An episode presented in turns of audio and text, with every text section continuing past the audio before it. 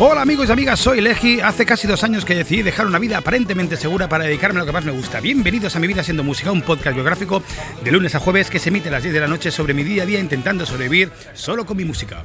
Hoy, conversaciones con David, ¿qué? David Calvo. David Calvo. Amigos y amigas, eh, primero que todo tengo que pedir perdón porque hoy estamos haciendo un podcast desde Mataró, mi ciudad natal. Yo soy mataroní, yo soy Capgros. Algún día os contaré la historia de por qué lo de Capgros. Y lo estoy haciendo aquí en la Plaza Santana eh, con, eh, con, un tipo, David, que, David Calvo, que hace mucho tiempo, mucho tiempo que tenía ganas de hacer un podcast con él. El, bueno, mejor que explicaros yo quién es él, lo va a explicar él. David, ¿quién eres? ¿Quién eres tú? Bueno, tío, estamos de fiestas en el pueblo también, ¿eh? Estamos de fiestas, son las santas. son las santas. Bueno, yo soy un aficionado a la música y bueno, resulta que mi hermano tiene un proyecto y empecé a ayudarle. Y como la música no tenía ni puta idea, pues básicamente empecé a formarme con, con varias cosas que, que vi viendo por las redes, por internet y tal. Es cierto que hoy en día hay mucha información de gente que te quiere incluso bueno, vender, vender a cualquier precio información para que tú seas un grandísimo músico, un grandísimo manager, un productor o lo que sea. Y bueno, y al final me encaminé con Dani Aragón y bueno, y aquí estamos. Bueno, eh, un poquito antes de eso, al final, para que nos entendamos, eh, David es el manager de Flanagan. Flanagan es un, un grupo de aquí de Mataró que realmente suenan muy bien, muy, muy bien. De hecho, cuando yo hice la coña aquella de que iba a montar un grupo de, de rock indie, porque si hubiera que el indie... Me encantó, eh, tío. pero eh, el indie tiene, tiene algunas... Eh, tiene algunas. Eh, tiene como patrones, algunas canciones indies de algunos grupos que yo escucho y digo yo, ostras. Pero Flanagan de verdad es que no, es así. No, tampoco se puede decir que es indie, es, rock, es. es, es rock, es, bueno, depende, un poco, un poco de todo. Sí, pero la verdad es que tienen unos. Yo lo aconsejo, ¿eh? Buscar Flanagan, tienen un, un EP que suena, de, suena que truena, es espectacular. Tiene el, single, el último single de. El de. Ese del africano, es, el de Gambia, es, es espectacular. Y, y, al final, David lo que es es el manager de Flanagan. Pero claro, hoy en día para ser manager o lo es alguien como tú, que eres el hermano de, de, del artista y te involucras de una forma personal eh, en eso, o si no, el management. Y sin querer sangrarles. Claro, es eso. Entonces, a mí me gustaría que me comentaras un poco cómo es, o sea, cómo es, eh, cómo te empezaste a ser manager de la banda y qué, eh, cómo empezaste y qué problemas te encuentras eh, en el mundo del management de una banda como, como Flanagan, que es una banda que está funcionando, yo creo que está funcionando más o menos bien, lo que pasa es que sí que es verdad que eh, para dar ese salto igual hay que o dejarlo todo o invertir más, o bueno, me gustaría que, porque no hemos hablado todavía con ningún manager, porque el manager habitual como tú ya no existe, es verdad, es que los managers ya te pillan cuando ya eres alguien o ya tienes algo. Entonces tú estás empezando desde abajo con una banda. Cuéntame un poquito tu experiencia de, como manager de, de Flanagan. Bueno, el motivo por el cual me involucré en el proyecto de mi hermano, bueno, mi hermano y más músicos, pero mi hermano es la cabeza visible, es que se me hincharon los cojones, voy a, voy a hablar en, en plata, no, no, sí, se sí, me sí. hincharon los cojones de ver lo que hacían los managers, las agencias, las productoras, todo Dios. Querían... ¿Qué, ¿Qué, es lo que hacían? Primero pedir. Primero pedir. Y cuando no eres nadie, alguien que es nadie pero menos que tú, que decir esto es, es una escalera muy, muy, muy larga, ¿no? Cuando estás abajo del todo, el de que está en el peldaño superior a ti, pues ya te, pide, no es que yo soy tal. Evidentemente, Víctor, mi hermano, me lo iba con, con, contando y tal, y digo, joder. Hasta un día dije, Víctor, tío, vamos a sentarnos y vamos a ver si podemos enfocarlo, no para triunfar, ni mucho menos, sino para, para sonar. Porque para ir a Madrid y perder 500 pavos estamos siempre a tiempo. Porque según qué agencias de booking o qué tal, eh, te hacen un plan de gira que es que no puedes, o sea, sales a pérdidas a cada día que estés, a cada concierto, a cada alquiler de furgoneta, a cada bocadillo es un riñón, ¿entiendes? Cuando mueves 5, 6, 7 personas es que es insostenible estar con una gente, a no ser que tengas un músculo financiero de la hostia y te lo puedas permitir. Pero si no es el caso, pues no se puede. Entonces, a partir de ese momento me senté con Víctor y dije, mira, tío, vamos a plantearlo, hacerlo desde low cost, pero con un poco de, de ahorro eficiente, que es ahorrarnos a un tío que tiene dos contactos más que nosotros y que va a hacer dos llamadas, a gente que seguramente ni conoce. Y ahí fue un poco como empezamos todo. ¿Tú empezaste?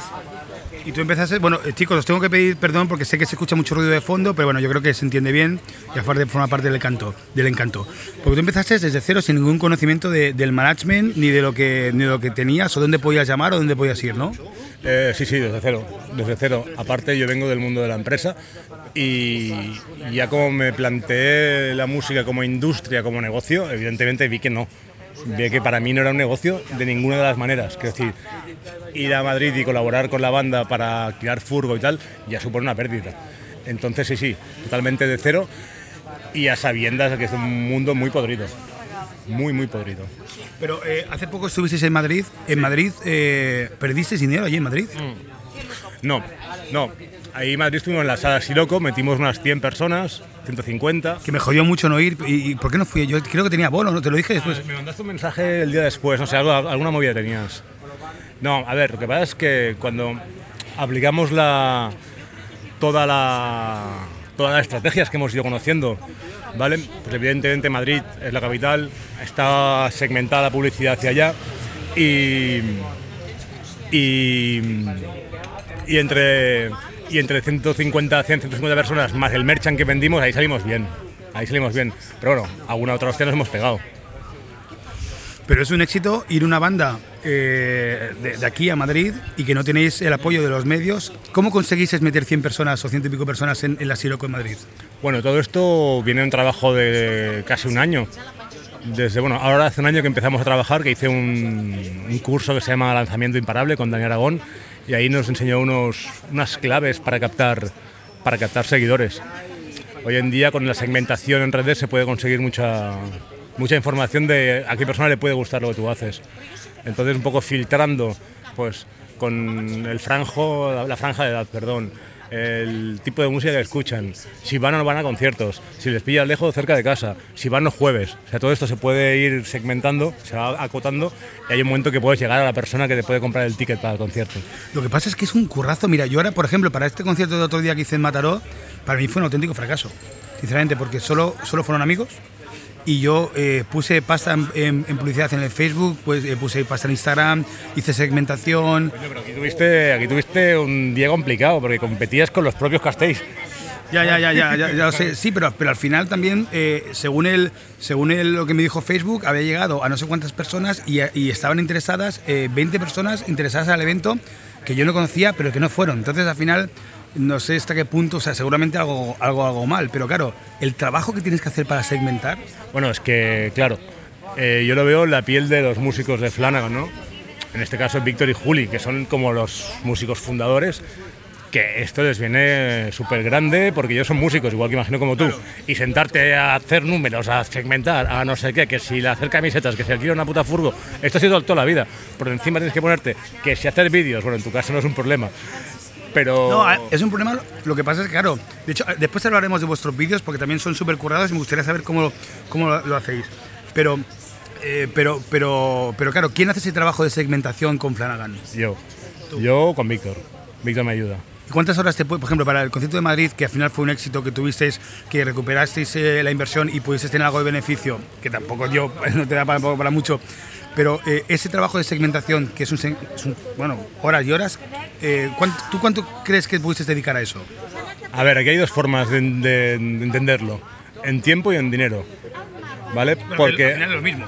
Sí, pero una cosa del tiempo que dedicas, por ejemplo, yo me levanto muy pronto, me puedo estar desde las 4 y media hasta las 7 haciendo cosas, no me cuesta dinero. Pero cuando empiezas a, a querer llegar a más público, hoy en día los algoritmos están muy... Están preparados para joderte la pasta, que decir, Facebook cotiza en bolsa. Facebook cotiza en bolsa. Y, y no, o sea, no es gratis. Y claro, vale, metimos 150 pavos, pero personas, perdón, pero... ¿Cuánto, cuánto, cuánto, ah, eh, ¿y cuánto dinero invertisteis en, ese, en esa publicidad? Porque yo, por ejemplo, yo para lo de Bataró invertí en total, creo que fueron 50 euros entre Instagram, Facebook. Y para mí fue un fracaso porque eh, no, no, no, no conseguí los resultados. Y claro, yo tengo mis dudas de que Facebook funcione. Tú eres el ejemplo de que Facebook... A ver, también hay otra cosa en cuenta. También el producto tiene que gustar. Porque yo me llega a plantear y decir, es que igual mi producto no interesa. Y si no interesa mi producto... guapo. Joder, a ver, Alex, tu, tu producto es muy chulo. Yo solo lo había visto en los vídeos que cuelgas, que ya me molaba un montón el tema de las pantallas y tal, pero bueno, eres un showman que te cagas, tío, y mueves a la gente, que hoy en día se, se echa de menos hoy en día. Vas a ver un, un concierto rollo indie, por ejemplo, y flipa la gente mirando para el suelo, tocando, ta, ta, ta, ta, Ya. Tú sí. Tienes un rollo muy guapo, tío. Sí, pero al final igual no, no lo sé transmitir bien o no sé qué pasa, pero porque sí que es verdad que y después en, en otros sitios yo estaba desanimado con el tema del algoritmo de Facebook y de las publis. Y tú, es- por eso me interesa tanto esta conversación, porque eres el ejemplo de que eso funciona, o al menos, te- o al menos os ha funcionado y ahora me dirás si en más sitios aparte de Madrid. Eh, en Valencia nos ha funcionado bien, eh, Granada no, Eh, Sevilla sí, Zaragoza. A ver, va, fu- va funcionando. Lo que pasa es que ya sabemos, cuando vamos ya sabemos a lo que vamos. Porque, a ver, trabajamos con entradas vendidas previas. Entonces sabemos lo que, dónde iremos. Y en Granada me acuerdo, tío, que estábamos ahí y había 18 entradas vendidas. ¿Sabes? De aquí salimos en Madrid, de aquí de casa con 80 vendidas para Madrid. Era, era más cómodo. Pero bueno, lo que hablábamos, 80 entradas a 10 pavos, menos furgoneta, menos la sala, menos los músicos que tienen que cobrar, menos la publicidad de Facebook, me gasté ¿Cuán- 250 pavos. 250, claro, es que ahí, ahí también ya es un... Claro, yo creo que claro. cuando pasas ya los, dos- los 150 euros ya es como... Claro, aquí hay un tema que si lo miras como una inversión a larguísimo plazo, ¿no? O sea, a fondo perdido casi. Y dices, venga, va, vamos a intentar llegar a la sala. No tenemos ninguna puta perspectiva de ganar dinero, evidentemente. Eh, tenemos el sueño de poder que sea lo comido por lo servido, pero rara vez es. Lo que salva todo esto es el merchant. El Vale, pues mira, pues eso me lo vas a explicar en el próximo podcast. Amigos y amigas, Chet Felices, conversaciones con David eh, Calvo, muy interesante.